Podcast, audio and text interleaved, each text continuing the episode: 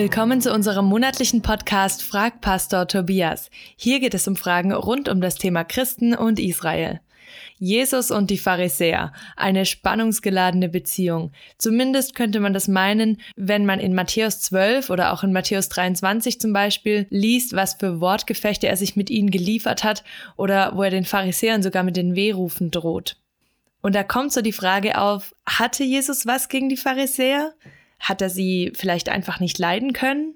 Oder was war der Grund für diese Auseinandersetzungen? Pastor Tobias, hast du uns vielleicht eine Antwort darauf? Vielen Dank, liebe Dina, für diese tolle Frage. Jesus und die Pharisäer, das war natürlich ein Riesenspannungsfeld. Pharisäer ist bei uns ja ein ganz negativ besetzter Begriff. Unter einem Pharisäer stellen wir uns jemand Hartes vor, frömmelndes, selbstgerechtes, engherziges. Das ist für uns ein Pharisäer und solche Leute, die mögen wir nicht, die lehnen wir ab. Und jetzt haben wir natürlich schnell das Bild im Kopf, dass die Pharisäer damals genauso waren und unser lieber, freundlicher und gütiger Jesus eben ganz anders drauf war. Die Forschung hat diese Sache hinterfragt und ist zu einem anderen Ergebnis gekommen. Und dieses Ergebnis möchte ich euch heute vorstellen. Zunächst mal ist es so, dass Jesus keiner religiösen Partei angehört hat. Es gab ja verschiedene Parteiungen damals in Israel, Essener und Zeloten und Sadduzäer und Sikarier und wer weiß was alles und eben die Pharisäer. Jesus hat keiner dieser Parteien angehört denn er war der Messias für ganz Israel. Jesus hat sich in spezieller Weise mit den Pharisäern auseinandergesetzt und man kann sich fragen, warum er das getan hat. Da gibt es verschiedene Gründe. Einer davon ist der, und wahrscheinlich der wichtigste, die Pharisäer waren die Partei fürs Volk. Die Pharisäer hatten das ganze Volk Israel im Visier. Das war bei den anderen Parteien in der Regel gar nicht der Fall. Und was wollten die Pharisäer? Die wollten, dass das ganze Volk Israel im Gehorsam gegenüber Gott lebt, dass ganz Israel die Torah einhält, dass ganz Israel sich an Gott ausrichtet, dass ganz Israel gehorsam wird. Das war ihr Thema. Und vielleicht merkt ihr schon, dieses Thema hatte Jesus natürlich auch. Da gab es eine ganze Menge Fragen zu klären, was das denn überhaupt heißt, auch im praktischen Leben. Wenn es zum Beispiel heißt, du sollst den Feiertag, den Schabbat heiligen, steht doch sofort die Frage im Raum, ja, was darf ich denn jetzt noch tun und was muss ich lassen? Genau solche Fragen haben die Pharisäer beantwortet. Diese Fragen mussten beantwortet werden, um das Gebot überhaupt halten zu können. Das zweite, die Pharisäer hatten einen großen Eifer für die Torah. Und diesen Eifer hat Jesus ja auch gehabt. Ihm war die Torah, ihm war der Wille Gottes heilig und wichtig. Er wollte, dass die Torah gelebt wird, dass die Torah in die Herzen der Menschen hineinkommt. Das wollten die Pharisäer auch. Der dritte Grund, warum sich Jesus so sehr mit den Pharisäern auseinandergesetzt hat, war, dass er manches total und komplett daneben fand. Ich sage bewusst manches, denn es war längst nicht alles und es waren mit Sicherheit auch nicht alle Pharisäer. Wenn Jesus so ganz pauschal auf Probleme dieser Gruppe zu sprechen kommt, dann wusste er mit Sicherheit ganz genau, dass es auch unter den Pharisäern ganz unterschiedliche Menschen gab, die einen, die dieses Problem mehr verkörperten und andere, die dieses Problem möglicherweise gar nicht hatten. Es gab natürlich auch einen Grundkonflikt, sicher auch nicht mit allen Pharisäern. Es gab auch Wohlmeinende wie Nikodemus zum Beispiel. Aber viele Pharisäer hatten mit Jesus ein Grundproblem und Jesus dann auch mit den Pharisäern, nämlich dort, wo es um die Messianität Jesu ging, wo Jesus sich über menschliches Regelwerk hinweggesetzt hat mit dem Anspruch, dadurch den Willen Gottes zur Geltung zu bringen. Jesus hat den Anspruch gehabt, dass er Regeln außer Kraft setzen kann, die er für menschlich erachtet hat und dass sich die Regeln an ihm, dem Sohn Gottes, messen müssen. Und die Pharisäer haben natürlich genau andersrum gedacht. Sie haben gesagt, da kommt einer, da will jemand sein, der muss sich erstmal an den Regeln messen lassen. Daraus resultiert ein gewaltiger Grundkonflikt und dieser Grundkonflikt war nicht lösbar der hat sich darin geäußert, dass Jesus gesagt hat, er ist im Auftrag Gottes unterwegs und von den Pharisäern manche gesagt haben, nein, du kommst vom Teufel, du bist mit dem Teufel im Bunde. So ein Spannungsfeld ist nicht lösbar, da kann man nicht mal schnell eine Mediation machen und alles ist gut. Da geht es dann hart auf hart. In wessen Auftrag ist Jesus unterwegs?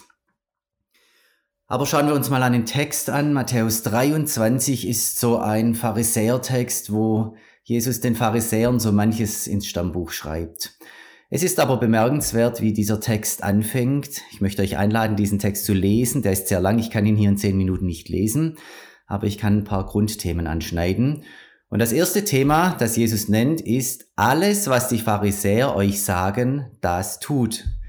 Freunde, ist da nicht eine große Übereinstimmung zu spüren, wenn Jesus sagt, alles, was die euch sagen, das tut. Sie sagen das Richtige, ich stehe hinter ihnen. Ganz, ganz spannender Gesichtspunkt. Und da geht den Pharisäern natürlich dann auch das Herz auf, wenn sie so etwas hören. Ich kann mich noch gut erinnern, als unsere Kinder klein waren und ich ihnen gesagt habe, alles, was die Mama euch sagt, das tut. Da war die Mama richtig begeistert, die Söhne allerdings weniger. Dann gab es aber auch eine Menge an Kritik, die Jesus geäußert hat. Er hat kritisiert, dass die Pharisäer an manchen Stellen die Torah missbraucht haben, aus seiner Sicht und Bewertung.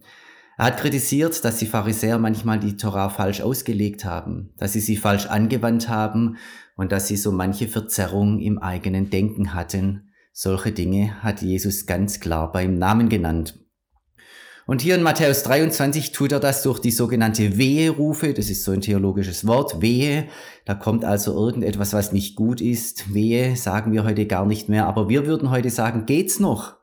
Pharisäer, Freunde, geht's noch? Was macht ihr denn da? Und dann kommt die Kritik.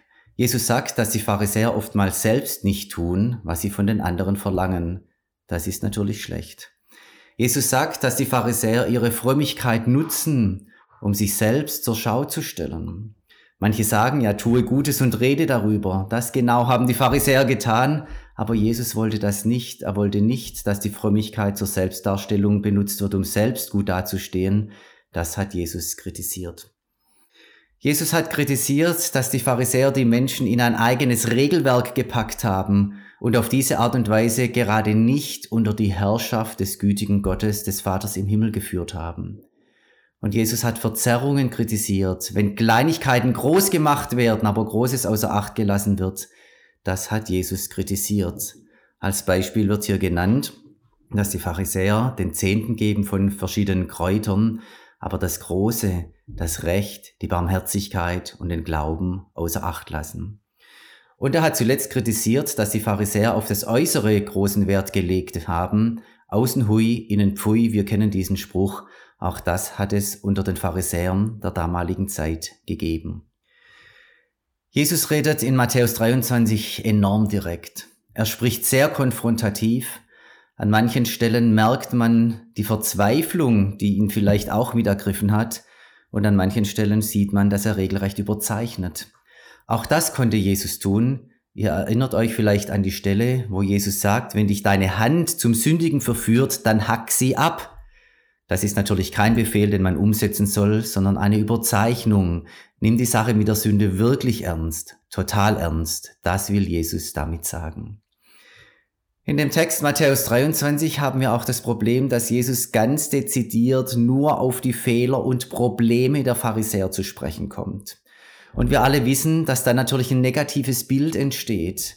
Wenn jemand über mich nur Negatives zu berichten hat, und da gibt es einiges, was man erzählen kann, dann kommt auch ein sehr negatives Bild heraus, aber dieses Bild entspricht nicht unbedingt der Realität. Jesus hat hier ganz gezielt die Fehler benannt und das ist nicht das ganze Bild, was wir von den Pharisäern haben. Dieses Bild zeigt aber eines, es zeigt die Gefahren der Frömmigkeit in allgemeiner Weise. Die Menschen, die es sehr ernst mit Gott nehmen, und ich hoffe, dass wir alle dazu gehören, diese Menschen, die unterliegen auch diesen Gefahren. Ist es nicht auch bei guten Christen manchmal so, dass sie nicht tun, was sie selbst sagen und vertreten? Dass sie ihre Frömmigkeit dazu nutzen, um unter anderem auch gut dazustehen? Dass sie anderen ein anderes Joch auflegen und nicht das Joch Gottes, nicht die Herrschaft Gottes? Dass sie sich an Kleinigkeiten aufhalten und darüber das Große vergessen? Und dass ihnen das Äußere wichtiger ist als das Innere? Kennen wir das nicht in gewisser Weise auch alle?